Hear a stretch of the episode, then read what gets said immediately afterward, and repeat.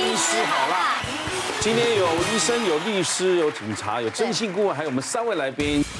今天主题好精彩，请来各行各业的高手，就是要告诉大家现实生活中那些偷吃外遇的超扯行径。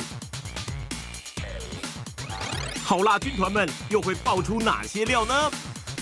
值班小伙，我是林彦君。Hello，大家好。今天为什么阵容是这样？我们讨论的话题是什么？我们是在讨论小三。哟。很特别吧？我们是医师好辣，但讨论这个是。对，我一直很好奇一件事情，嗯嗯，就是我常常在社会新闻啊，或者是看到呃一些人的小三，其实都没有比正宫还要漂亮或帅，嗯嗯，但为什么你们啊不是你们，为什么还是会外遇呢？你潜意识是。好，这个问题呢，我们要问我们的 Wendy 老师。我必须要老实说一句话，就进到成人世界里。我们每一个人心中都有一本《金瓶梅》，更精准的说，每一个人的男人的脑中都住了一位西门庆啊，这样子。对，所以呢，小三这种问题是全球的问题，不用翻译的，它是跨文化的问题，这样子。那至于呢，你的问题呢，太简单了，你的那个问题，所以我没什么好讲的。在这地方，我只要问一个简单的问题，在伴侣关系里面，你认为这三个哪一个？呢？你会认为它是最重要跟伴侣相处的因素？第一个是什么？无微不至的照顾。第一个无微，你觉得呢？跟伴侣关系里面无微不至的照顾非常重要，这样你们感情才会好。对。那第二点呢？你觉得我们现在很多年轻人呢，他们在婚前都会有协议嘛？所以我要讲究。公平原则很重要。那再来第三个，其实呢，我真的很深信灵魂伴侣很重要。所以你跟你的伴侣里面，你觉得哪一个关系最重要？嗯，好，有有都一样，所以我跟年轻人很像嘛。你还年轻，你还很年轻。对，跟一些就是身体的体能下降啊，或者是功能下降有关啊。其他的也不需要。因为我现在慢慢越来越重视灵魂伴侣。你 你还没结婚你就已经开始说？因为现在我上的是，因为常常出外，有人腰会酸啊，所以有另外一半出现的时候，我说我很重视心灵哦。以前以我二十岁来主持节目，三十岁我会说你们是个屁呀，那么什么时候心灵？哎，现在真的，嗯，那我所以我讲出我心里的话。但我觉得你那么年轻，怎么会很使用过度？哈 老一代，他们都是优不后嘛哈。那女生当然都选择这个啦，都不愿意承认他们浪荡成啊，对不对？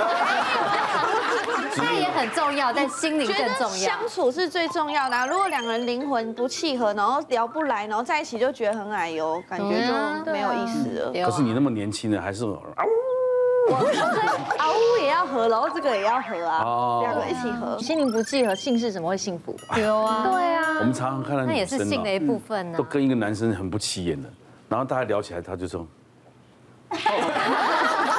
秒懂，对，秒懂吧？对。那我就一个一个。如果呢，你选择的呢，你认为无微不至的照顾是在伴侣关系里面最重要的。你要小心哦，你伴侣的外遇是几乎百分之百嘞。对，几乎百分之百。我举一个最简单的例子，在英国有做过一个调查，尤其是男生先生呢会发生外遇比例最高，高达九成。这个我们在身心科诊所几乎都这样。我做了这么多了，我都是为了他，我都牺牲，甚至我不工作。你看很熟悉吧，对吧？我不工作，我为了家庭，为了小孩，你看大家都点头如捣蒜。这个就是我们会造成男性外遇最常见的原因。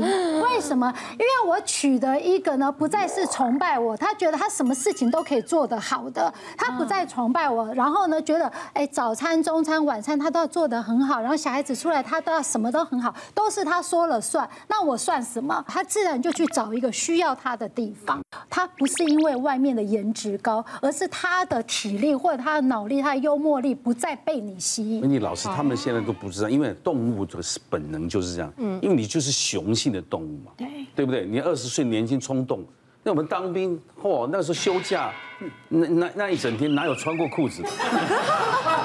开什么玩笑？这家一叫便当吃的，对不对？我不是帮我们男人开脱什么，我刚刚也承认了，如果是二十岁，我得写选一哦，这是本能的问题来。那第二点呢，就是如果我强调公平原则，现在很多我们会发现，结婚之前他们可能要婚前协议，这个常发生在女生外遇找小王。为什么呢？因为你要知道，其实家庭里面它不是职场，它不是谈公平原则，它是谈爱的地方。嗯嗯。但是协议的话，通常哦，我必须要讲，计划很丰满，执行很骨感呐。真正执行的话，其实那条线并不会太清楚。嗯。所以呢，当他如果做多一点点的，他就觉得会有心有怨气。然后尤其女孩子会觉得说，我做这么多，虽然你赚钱呢比我多一倍，然后可是我也做这么多。然后我都不再是你的小公主，被呵护的感觉，女生就很容易发生外遇。所以其实，在整个华人社会里面做过一个统计，最容易发生外遇的是先生几乎是科技人，然后太太相对来讲先暂时离开职场，在家里面。那现在到处手人手一机，他随便上网就找到他小学同学，而两个就谈起来了。那至于如果选三的话呢？嗯，恭喜大家，大家都还是在青春期啊。我就说。这个呢，就是六十，其实为什么？因为这就是回到刚刚瓜哥讲的啊，就是我们通常呢在做这个研究的时候，他是英国的大学，他们是做普遍大学生研究，针对大学生发现说，大家深信灵魂伴侣，灵魂伴侣是什么？做自己，做到最后只剩自己嘛。因为呢，就是哎，如果有冲突，你就不是我呢，天上掉下来礼物，你就可能变成鸟屎了这样子。那这样子的话呢，我就只好再去找。下一位，他就不会去想要真正面对冲突，所以现在我们会看到呢，离婚率那么高，因为大家很强调做灵魂伴侣，所以当然我们要提出一个原则，那我们要做什么？做人生伴侣，也就是说，我们碰到问题的时候，我们要去解决，实际去解决，而不是在想说为什么他都不了解我，那可能我还没找到我的 Mr. Right。精神生活提升，我们这地方我们倒发现有一个例子，他们两个其实都是高知识分子，这样子。那他们个别有工作，后来为什么呢？他们还是呢走向外遇，但并没有离婚。我们现在因为已经通奸除罪化，嗯，像很多人很多的一些，尤其正宫原配，他来我们身心科诊所。要做什么？要做呢？我身心呢受到创伤，我发现了我先生外遇这一件事情。那后来我们才发现说，其实对方那个她也是已婚的女性这样子。那她为什么会跟她先生走在一起？颜值啊什么那些都不是重点，而是他们愿意走出家庭，进到社会里面去学很多东西。学很多东西，你知道吗？会有新鲜感。可是呢，我在家这一位呢，他都不愿意出去多学一点东西，这样。那所以跟他讲话就没。得谈了，这样，那他就跟另外那些人讲话，就觉得哇，很能聊。那一聊就慢慢就聊开了，所以呢，全身就都打开了。全身 真的做这么久都没有遇过，呃，小三或者小王好看的，真的没有。那对，通常好像都是因为呃，不是因为长相所以才外遇。嗯，因为体力的关系嘛，可能也是个重点。可惜我没有办法这个亲身经历刺激嘛，是吧？对，但是应该是说，通常啊，家里就算太太或是老公哦，做的百分之九十分好了，可是外面那个只要做到那个剩下的百分之十，那这个小三或小王他就变一百分了，他就可以满足在家里没有的东西，那甚至就会觉得哦，他是最我最需要的那一半。嗯嗯，对。那像我们也遇过一个案子，就是他的呃太太非常漂亮。我们看了之后觉得，怎么可能外遇？不可能！我是她老公，我一定不会外遇啊！因为我们想跟她外遇哦。这个可能说好啊。对，那甚至后来我们发现搜证之后，发现哎，他们其实外遇会有是有原因的啦，因为他们两个人本身兴趣就不同。哦，先生很喜欢汽车。那不太喜欢运动，但是太太呢很喜欢爬山，好啊，就是喜欢，因为他太太非常有工作能力，就算有工作能力之余，他希望在休假可以去走大自然。简单来讲，就是太太的运动量大，体力好，对不对？可能是，可能是，我也不能怪我委托人的，没办法。对，那但是因为这样，所以后来就渐行渐远了，就导致离婚收场。我们每个人看事情角度不一样。以前陈冠希那个是，我们没有责怪他，我们只是羡慕他。喂，哎，为什么做这个单元？本性都快出来了，我的尾巴有看到了吗？来，超狗血外遇故事，现实比剧本精彩。受不了先生外遇，太太侠怨划狠命根，切掉，划命根。为什么急诊医师会来这边？就是因为我们要讲一些比较狗血的故事。嗯，对，就这个男生差不多三十七八岁，长得还蛮帅的，然后他就来来急诊挂号。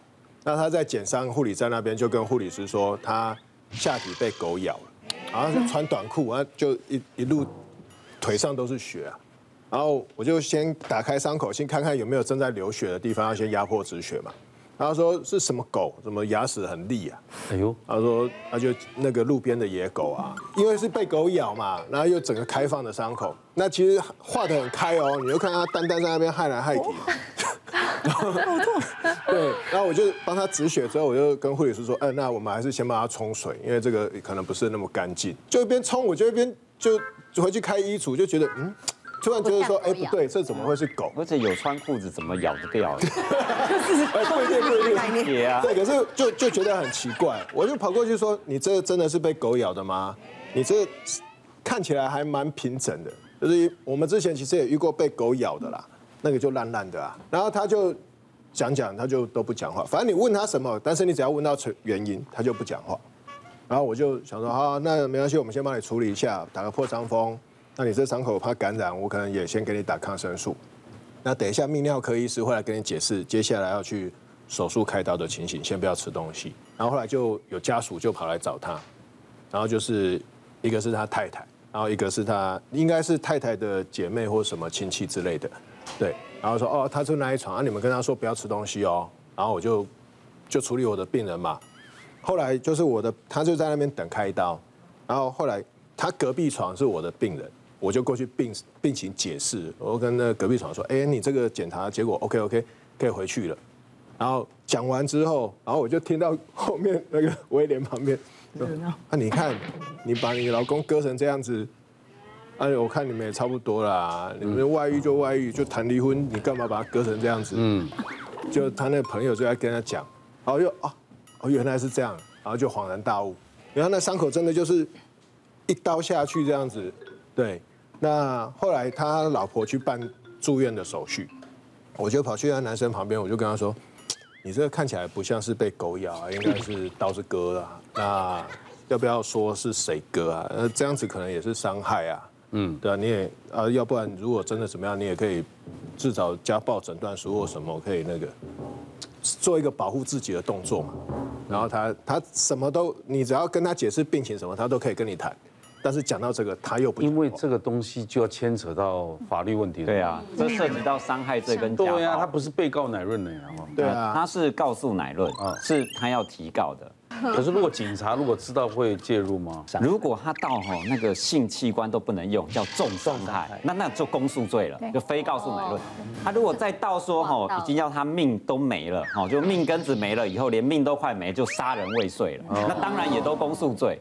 哦，对啊，你看，所以只是一刀。对，只是我觉得医生在里面应该要更小心，因为通常太太冲进去。不是去看医老公的伤势，是看有没有弄干净。嗯，没干净才再补一刀。我也很容易在急诊就是这种状况，是吗？对啊，然后如果医生要去救，连医生都来一刀，应该是他后悔希望医生把他救回来吧？不会，不会。我们碰过，其实，在急诊室，他们当下只是为了要赶快把那个事情处理好。那为什么我们身心科很常见？因为他们造成了所谓的创伤后压力症候群。那跟老婆越看老婆越可怕，之后呢，来身心科求诊，他们才知道说，哦，原来这叫创伤后压力症候群这样子。所以他会分两个面向，在身心科看到都是处理之后的问题。对，我的意思说，太太不会很后悔来说，希望医生把他治好这样。哦，哎，不会哦。没这么狠。的，不是，不是，他是女人啊，是那一个人，是那个人而已。这大大概通常一般，这一定是惯犯啦。初犯的话，我们都会原谅的。的确，因为是他下的手，他应该当下做这个决定，应该就没有希望他可以恢复了。对，所以他才下这个手。然后，如果说在急诊室真的还蛮热闹，因为我们也会顾急诊。那因为有些比较紧急的状况的时候，或者需要通报呃开刀房要预约呃病人紧急开刀，所以一定会先通报。那那天晚上呢，就是哎原本都。夜晚都很安静，大家就闲聊吃宵夜。突然间就听到外面的麦在讲说：“哎，等一下那个约呃有截肢，我们说哪里截肢？”他说疑似生殖器，然后我们就：“哦，然后赶快就 call 开刀房啦，就要备开刀房。然后我们大家就出去，那因为一进来那个画面就是闹哄哄，老婆大叫，老公嘶吼，然后就是一团乱，然后都是血。然后他就进来之后，他就是压着，然后医护人员一直要帮他看，他就说不要碰，不要碰，啊断了，断了，断了，然后就一直乱叫。那 EMT 其实刚好会翻他病历，就看到，哎，他其实因为那时候就需要很多人过去帮忙了嘛。然后那时候我们就嗯。其实就在隔壁，我们就跑过去顺便帮忙。那因为老婆情绪非常非常的激动，那 EMT 就要帮她，就不愿意。那因为刚好其实就是在医院的转角过去，所以就立刻先抛上救护车就过来。然后我们说不行，你还是要让我们看一下，你就算是压迫，我们要看有没有什么状况。然后他就一打开，因为他就是一直嚷嚷他的那个生殖器被剪了，然后一打开就一个东西掉出来，那很很直觉，大家觉得他的生殖器。他大家上去剪的时候，谁动作最快？老婆整个扑杀捡起来，然后说我本来就会搞，然后就，然后立刻 EMT 他警卫就拉嘛，因为不行啊，因为就所以他先生一直不让他捡到那一根。哎，结果我们那时候也以为，因为他就一直嚷嚷，我们当然因为血很多，然后结果我们一看就混乱中捡起来，发现哎不是，是手指头啊，还有手指头，还有食指，对。结果呢，然后就赶快支开，推到开刀房去，然后就先把我们两个支开，然后老婆还是一直咆哮，那赶快我们就医护人员过去打镇定剂了嘛，然后就压住，然后冷静下来，警察来做笔录。那发生了什么事呢？原来就是这个老公，如同维尼老师讲，是惯犯。那那天晚上又她老公又很晚夜归嘛，然后那时候老婆一身的酒气，那她可能就是知道她老公去干嘛，然后很不甘愿，然后老公那天晚上就回来又醉醺醺，然后洗完澡就倒那边呼呼大睡，然后她应该是预谋很久了啦，因为她那个来的时候，那凶器就一起来了嘛，就是我们在咸水鸡摊看到那种捡骨头捡很很拉的那个有没有？然后老公就赤裸裸在那边睡觉，他就一过去的时候，那可能。伴随可能声音吧，她老公就吓到，就看到老婆过来。那我猜可能 maybe 之前已经有一些动作了，所以他已经警觉性，然后立刻手就挡过来。那他当然不偏不倚就直接剪下去，可是咔嚓下去就哎，结果剪的是手指头。那因为他的包皮上面也也有割到，但是就是没有到很深，就是上面有血管，一起在喷嘛。所以呢，老公就是。接到后来就当然昏过去，就他开到房。那显然那当然老婆就被带走了嘛。那他只是一直这样啊，就是一直骂各式各样的很难听的话，说早知道剪下面一点，把你整组都剪掉，对不对？连蛋蛋都剪掉。对，所以不会。老婆若已经走到这一步，我相信就是没有打算。觉得他就说你每次都这样子，你又去找那个女人，怎么就一直咆哮？那我们当然从话语之间就抓住了，应该是惯犯。那他为什么不把它弄硬再来剪呢？就说为什么他不勃起时候帮他再剪？对，干脆一点。如果会勃起，那是用咬的。通常如果没有勃起是用剪的哦，是哦，不是医生好了，是女生好狠，千万不要逼女生哦，哦，你就会突然多一圈了。哎呦，我赶快看下一个，有点痛。半夜有人按门铃，手机震动，吵不停。我体力还很好的状况下 遇到的事情啊，大概三十几岁的时候，然后因为我那时候交往一个就是呃算是。呃，快两年的女朋友，然后因为后期的时候，因为个性啊，还有一些价值观啊，然后甚至还有一点点公主病的问题，导致我们两个人就是协议，就是暂时分开一段日子，然后等于就是让彼此冷静一下，看这一段感情要不要继续。嗯，然后呢，一休息大概就休息了三四个月的时间，然后女方就突然打电话给我，就是她说她想通了，想要再继续。往下走，继续开机啊！然后呢，我就想说，啊，既然他都这样子决定，而且事隔了快一百天，我相信他应该好好的有想过我们两个之间的问题，应该知道怎么解决了。然后后来我们就开始再继续交往。然后在交往的途中呢，就是有几天晚上哦，就常常我就听到他的，因为我去他家找他，我就听到他家的电铃声哦，有那种很像火灾的声音，你知道吗？然后他就说啊。那个大楼啊，因为新大楼的关系，可能那个误触到警铃啊，就是很像火灾的警铃，所以就叫我先不要管。可是我想到，几天怎么可能都会都是在深夜的时候都误触警铃？那那大楼的人不就批笑，要睡觉不能睡觉，都半夜被吵醒。所以有一次就好死不死，他是在晚上八九点的时候，那个那个电铃又响，他有那个叫做对讲机，有荧幕的。我就明明就有看到一个男生哦。然后就一直很急的在按这个电铃，而且他，他就是直接面对那个镜头。我就问说，哎，这个是你认识的吧？这这他他他在找你。对，我就问他是谁，他说他就支支吾吾，但是他就跟我讲说，这个人很怪，不要理他，他是个怪人。可是从那个时候我就开始有疙瘩，我就回想了，就是半夜那个铃声是不是也是这个男的按的？然后直到有一天呢，我就发现也是在半夜的时间。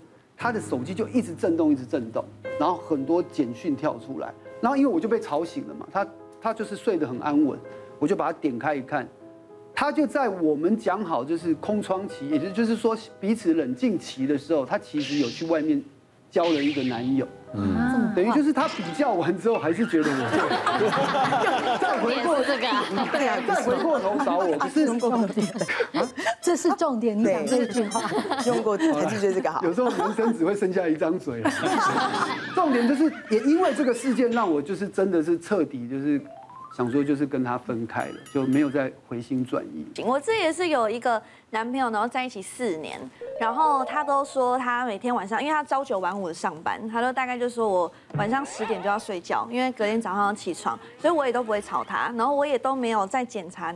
男朋友的手机，然后后来他有认识一些女生朋友带我我去认识，我是认识他的女生朋友的，然后有时候我可能工作没有办法跟他们一起出去，然后他们还会一起去，有的时候还是一对情侣跟他还有一个女生四个人，两男两女这样，然后因为我想说我也认识那个女生，我也没有多做怀疑，好，然后后来要分手的时候是他开始会跟我讲一些，嗯。我是为你好啊，我觉得我配不上你哎，我觉得我的收入好像跟你差很多，好像跟你是不同世界的人，就就是用这种很很烂的理由，然后那时候那时候还很年轻，就觉得啊是。他真的是为我好哎，怎么这么贴心，这么暖心这样子？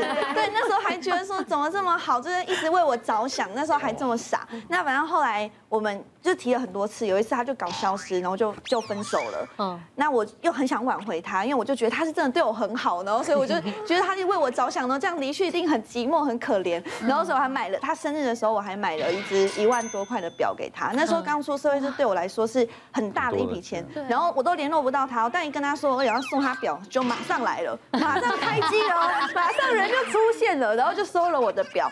但是后来就是他的朋友有人看不下去，然后就是毕竟我们在一起四年，很多共同朋友就跟我说：“你不要再这么傻了啦，其实他早就是后面已经有跟别人在一起了。”然后他每次说十点要睡觉，其实都跟我们去夜店，他都到楼梯口讲电话，就说：“哦，我我要睡觉了，怎样？”其实都不是在睡觉，然后在外面都说自己单身。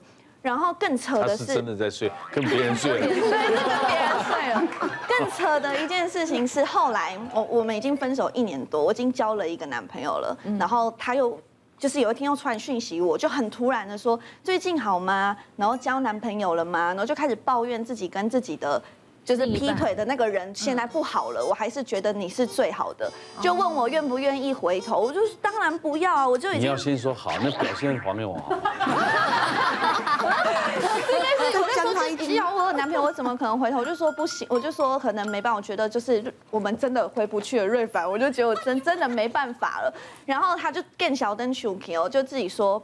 我我老实告诉你啊，我之前哦两之跟你之前在一起两年的时候，那个女生其实我是跟她在一起啦，然后我当时也是选择了你，就是哇，她还自己自爆，但这件事情我是不知道的，那个女生我还认识，但我后来也是选择你，但你这次却不选择我。就是已经发疯了。这个故事有让你成长吗？成长了很多。所以你第二任现在还在一起？没有没有没有，现在没有男朋友。但后来就是他成长的这部分，就是再也不买表给另外一个，就不会再这么笨了啦。对啊。如果你的另一半那发现开始跟以前不一样，有这些迹象的话，那就要小心喽，可能有机会有外遇哈。那第一点呢，就是手机开始不离身，好，因为以前可能洗澡的时候，哎，怎么手机带进去，然后连上厕所，然后也带进去。那可能说要出去楼下拿个东西也带着，嗯，这种以前可能不会，就丢在桌上哦，拿个东西就回来，现在完全不离身，这种就要注意哦。因为他为为什么这样？因为他被偷过三只手机啊，他一定手机不离身。方哥，你有经验是吗？没有啦，我手机一定永远放在那边呢，谁都可以看的。对啊，我都不知道密码了。OK，好，第二点的话就是突然变得易怒或者神经质啊，就是以前可能他说，哎，我明天要出去吃饭，那你偶尔都会说，啊，那你。要跟着吃饭？然后他就突然说：“关你什么事啊？你干嘛问那么多？明天跟谁吃饭？现在餐厅都不能内用，你在吃 什么？什么是这样子？什么时候开始？昨天就开始了。对，这种也是一种比较容易出现的迹象。那第第三种的话，就是开始注重他的打扮。那因为有时候结婚之后，大家还是以小孩子家庭为主啊，比较不会说呃出门还会特别精心打扮啊。但对，那开始哎怎么注重保养？然后就开始。你现在讲是两性嘛，不是光指男生嘛？呃，两性都是，女生可能会，那男生也是有，对啊，很注重。买名牌包，整洁啊，对，或是开始买香水，对香水有啦，香水男生会减肥，你看我都从不减肥的，男生练身体哦，对不对？那太太就要注意了，哟，那怎么那么健身？那再来就是第四点，就是莫名的加班，然后哎找不到人，就说哦我跟客户，然后挂掉，这种也会有。现在很多那工厂的铃声不是在旁边，你们在宾馆里面都有那工厂声音啊，办公室街 有吗？街边的声音，以前我们做过一个综艺节目，Motel 里面是，他就有对我们做节目就会有那个有专人来。现在我们设备有这些，你到宾馆，我在开会一按背后都是开会的声音。我还有在我在工厂啊，我我听啪啪啪啪，好犀利啊！有几种音乐哇哦，对不对？所以这是防不胜防啊。再选一支手机直接放音乐也可以啊。对对对，那再来最后的话就是。呃，多出其他的兴趣，他可能原本都不喜欢，可能骑脚踏车好了，突然开始每天都说我要去运动，我要骑脚踏车。我朋友约，哎，哪里来的朋友？我说谁谁谁啊，开始胡乱。那这种就会开始莫名其妙，哎，你以前是绝对不会去，是到底是你真的变了呢，还是你其实有？人吸引你去做这件事情，那因为我们其实呃也有遇过一些蛮高明的一个偷吃的一些状况，那就是他原本呢都跟老婆说他会加班，那我们去搜证之后，的确他也都有加班。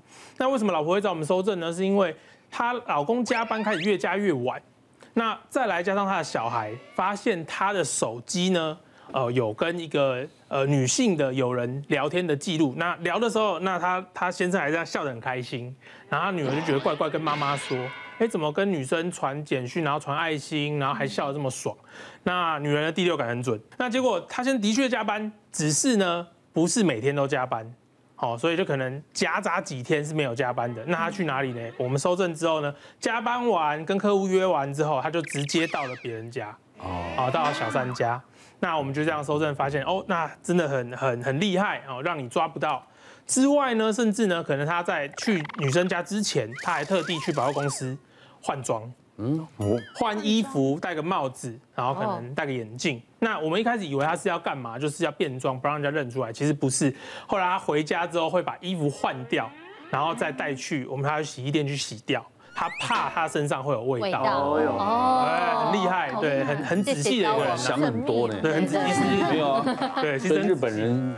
日本人下班都去烤肉啊，哦烧烤吃一次喝啤酒，太臭了，有酒味，就那个味道全部都盖掉。哦，原来只要感觉像他又去吃烧烤，都是不是？对他其实说谎，对不对？对啊，其实他是人蛮老实的，又很细心。对，只是说后来还是有些证据啦，然后后来就做离婚的诉讼，那有把这个东西提出来，那由律师去做一个呃侵害配偶权的一些求偿跟离婚的诉讼，这样。现在其实打离婚官司或打侵害配偶权，不需要抓奸在床啊，你只要有这些嫌疑，让法院认为说，哎，一般老公不会这样做哦，或一般太太不会这样子做，就是超过原本夫妻该做的事情，那就会让法官觉得可以判的。可是以前真的很难哎，嗯，如果你没有真正的对抓奸在床的话，很困难，都已经说到嘴都快破，眼睛都快看看破窗了，也不会。对啊，就两个进去汽车旅馆是拉肚子啊，或者是进去里面有功课啊，哈，只盖棉被纯聊天都没关系啊。是，好来。看见咸湿简讯、旅馆发票，物证齐全，还说要信任。之前有一个交往八年的男友，然后那时候我是护理师，我都上大夜班，嗯，然后他是一个上班族，所以我们作息基本上就是分开的，嗯，对。然后我真的严重怀疑他是一个劈腿惯犯，嗯。我们在一起第一年的时候，我才发现原来我是小三，就他原本就有一个交往四年多的正牌女友，哦。超扯的，然后我当时这个时候小三应该比正牌女友漂亮。啊我，哎都漂亮可以吗？都漂亮，都漂亮，这是重点吗？这是重点，他同时伤害两个女生，这不是重点。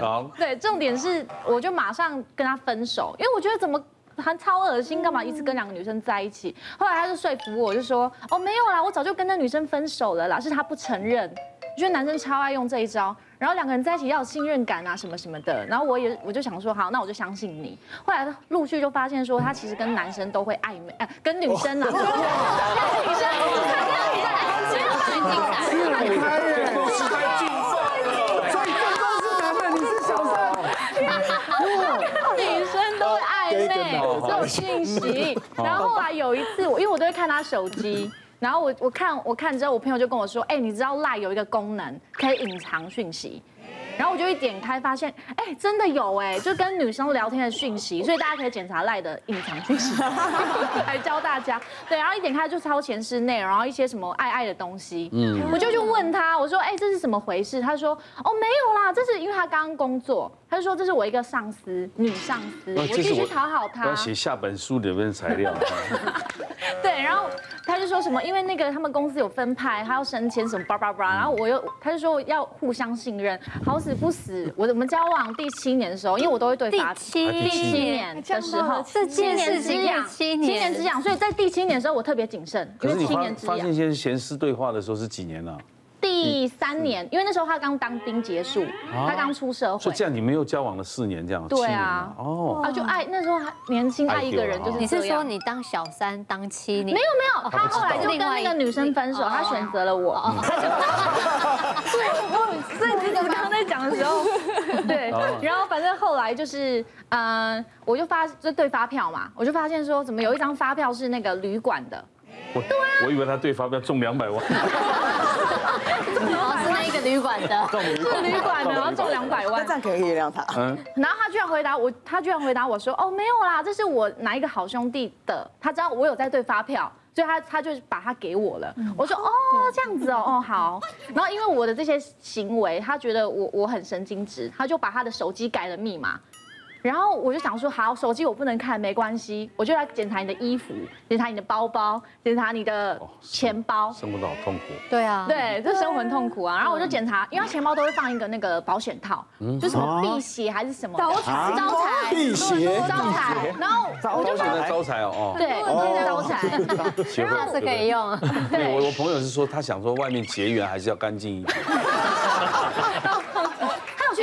加持哎，真的可以交换来，是不是？然后我觉得女生第六感真的很准，因为我一我一看他钱包，发现那个保险套不见了，然后他就跟我说，哦，没有啦，因为我那个给我发票那个兄弟，他跟他老婆不想生了，已经有生一个了。哦，你那个男朋友超能唬烂，而且你刚相信哎，你还相信。两个人在一起要互相信任，他又有一套说法，就是有一次真的是发现他偷吃，是因为有一个女生，有一天我下大夜，我超累，有一个有一个女生打给我，我想说，哎，因为是陌生号码，我想说应该是打错了，他就说，喂，那个你男朋友偷吃，你知道吗？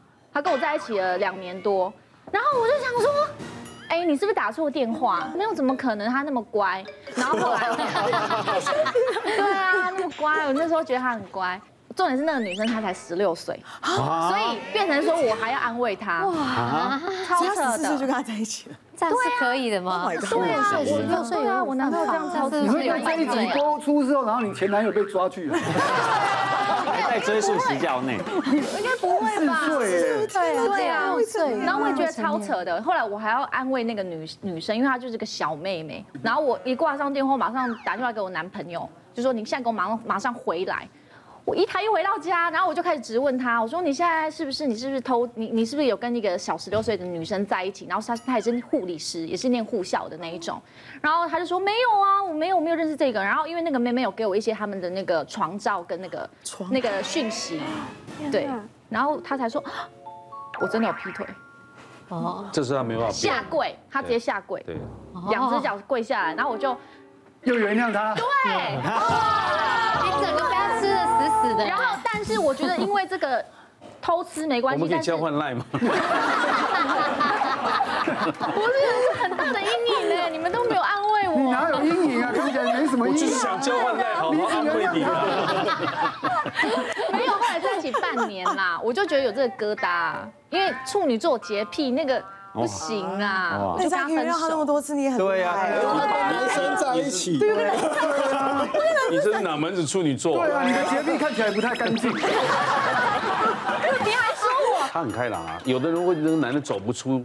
那才划不来。反正一分手之后，我觉得哇，好轻松哦。对，我活得好开心。对，旁边可能你就会发现很多人喜欢你在等。对对对对对对对。欢迎多交换赖啦。毕竟过去大家都要你的赖。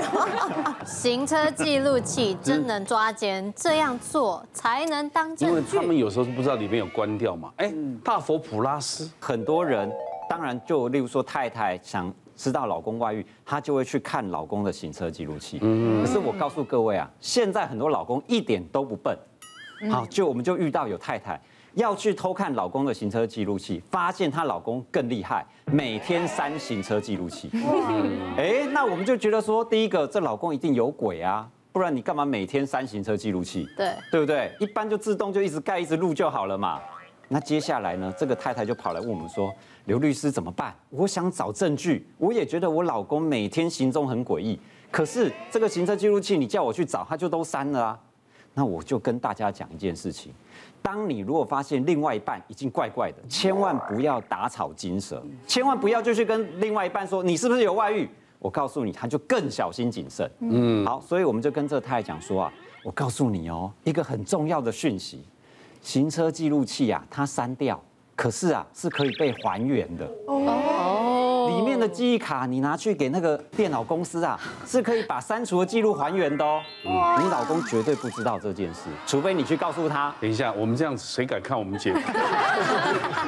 就是哇，我知道瓜哥现在很紧张啊。没有，我的行车记录早就录好一段了，我早就录好一段了。哎，其实我很爱我老婆，因为我老婆是不行的。结果他后来，好，后来呢，我们就请这个老婆说，可是啊。你如果去把这个行车记录器的记忆卡拿出来，你他你老公一定会发现，因为那个那个行车记录器就没有东西了嘛，所以你要买一张一模一样的卡，嗯，先插进去，再把旧的卡拿出来。那老公因为完全不知道他的行车记录器的记忆卡被拿走嘛，所以他还是继续做他每天的行程，去接送小三啊，然后或者是跟小三去开房间去汽车旅馆。那你把行车记录器的记忆卡去还原以后，你就会看到老公到底去哪里。对。但是另外一个重点，我告诉各位。你把行车记录器的东西拿出来，其实是涉及到违法了。哎，哦，这个是属于老公他自己行踪的隐私。哦，那你把这个行踪隐私，如果将来拿来当呈堂证供，不能成立，其实很容易被告，就是老公反而告你妨碍秘密。嗯，所以我们只要知道是行车记录器里面的内容，你知道老公去哪里接小三。你再找征信社或找别人 去那个地方等就好了。老公会去哪里开房间，你就去那个汽车旅馆那边等就好了。你就可以再另外拍到老公接小三、老公跟小三去开房间的其他证据。哦那提告的时候，你就去告说，你看我有那个老公跟小三去汽车旅馆的照片，或老公接小三的照片。至于为什么你知道，周公托梦给我的。哦，真的没人敢看我们节目。会不会看了以后会防得更仔细一点？对，太太喜欢看，先生不爱看。但是我已经嗅到商机了，我要出一款就是不能复原的记忆卡。没有，应该说不能复原，只有你可以。上锁要上锁。像这样的老婆，她会拿这种记录器来给我们看，一边看就一边骂，然后骂的时候，她就在情绪宣泄。之后呢，就叫我们记录她呢有一些什么心灵的创伤等等。因为当我们通奸被除罪化之后，侵害配偶权就变成了正宫他的一个法律的一个呃工具，可以用保护自己手段。那这种话通常都会有一些金额赔偿。那我们有一些个案，真的因为这样子一段时间过来，为什么我们就知道哦，她老公又偷吃，不管是。是不是跟同样一个对象，或跟不同对象，他借由这一次的侵害配偶权，他就会拿到多少比例的一些赔偿回来，让自己比较好过一点。当然是每一次计算了，不是，当当然是次数越多赔偿越多，但它不是乘以倍数的。不是倍数。哎，对法官来讲，就是你老公很糟糕，跟更糟糕，跟非常糟糕。那哪个哪个比较划得来？跟这个。人 跟这个 十几次，或跟十个呃一次这样哈。我跟瓜哥讲一下哦，这个对观众也非常重要。对，重要的其实不是他偷吃几次，是看太太的痛苦程度。所以是看太太太去看了哪个身心科、哪个精神科医师。例如说，这个精神科医师说，哇，太太因此忧郁症非常严重，暴瘦多少公斤，茶不思饭不想，掉头发。那对他的身体伤害有多大？法官就会判的比较重，赔的比较多。就是什么出现一些梦魇的现象，干嘛等等，那确实有一些生理上的改变。那确实，如果开出这些相关诊断证明，是可以做。我觉得太太会比较痛苦，一个人多次了。对对，因为你是爱他的嘛。嗯。如果是啊，你就这么野心，每次换不同的，都都只有一次。对，嗯，还稍微能原谅。对对对，这个确实是这样，就像是这样子，就说我就像我每次闻那个味道，同一种味道你就要注意了，它是跟同一个人，但不同味道，哎，就算了啦，没关系啦，就让他去放舒压这样子。对，我们常常就会给他做一些这样子的一种心理建设。小三正宫正面对决，连婆婆都出手了。就是那时候我刚当警察的时候，就还很菜很菜的时候，跟一个比较资深的学长。接获到一个小三直接撞上家门的这个亲门踏户的案件，对，然后当时我们到场的时候呢，小三就站在门口，然后对着里面咆哮说：“你这个负心汉，然后什么王八蛋，你给我出来！”这样子。但是这时候我觉得，哇，小三其实蛮有 sense 的，因为他知道如果直接闯进去的话，就会涉及呃侵入住宅这个罪这样子。然后现场有小三、正宫、老公。婆婆也在，然后那时候就是你知道这种戏嘛，一定是说啊，你到底要选我还是选他？然后你你你到底就现在做个选择这样子。那我们现在就在旁边，就是大概也是看了十五至二十分钟。那最后小三最后也没戏唱，但是他就觉得哎，我就是来闹的，他就请我们警察把他上铐。嗯，但但其实他目前这样做咆哮还没有涉及到任何的刑事案件，嗯，但他就是鬼打墙，他就是这样。请上靠，然后我那个学长说还蛮软的，请上铐，不要再闹，就这样一直反复，然后我内心一直这样，然后最后就是闹到没没办法了之后呢，小三就把先生拉到旁边去，结果就哇越吵越大声，突然小三就给先生一个巴掌这样，然后我就跟学长傻眼说，结果更精彩的又来了，婆婆爱子心切，直接冲上去再给那个小三说，你这个狐狸精。然后我跟学长就就现场我们就傻眼，然后最后就把他们全部的人都请回派出所去做笔录了，这样。哦，我们也遇过一个案子哦，那委托人是男生，但是呢，他要查的是她男朋友。哦，那她怀疑她男朋友在外面有很多的约会对象，当时这个同婚还没有合法啦，那但是他就说不行，我一定要抓奸在床，我要告诉他这样做不对。好，所以我们就选了一个他最喜欢的、最常约会的那个，我们就去抓奸。那因为刚好呢，这个人他也都把他带回家，优惠都在家里，那就刚好好办事嘛。因为这样回去比较没有什么法律的问题啊。那所以后来就抓了，啊，冲进去当下，哇，这个委托人就直接拳打脚踢啊，拉头发什么哇哥啊。后来我们就吓歪了，赶快报警，然后呃，当然警察就到现场，然后甚至再多叫救护车。然后警察到现场控制之后冷静了，那那医护人员就来帮他包扎。爆炸！爆炸，我们奇怪，我们全部人看一看，这个医护人员这个男的怎么有一点眼熟？我们开始翻档案，翻翻翻，喂，这是他其中一个约会对象。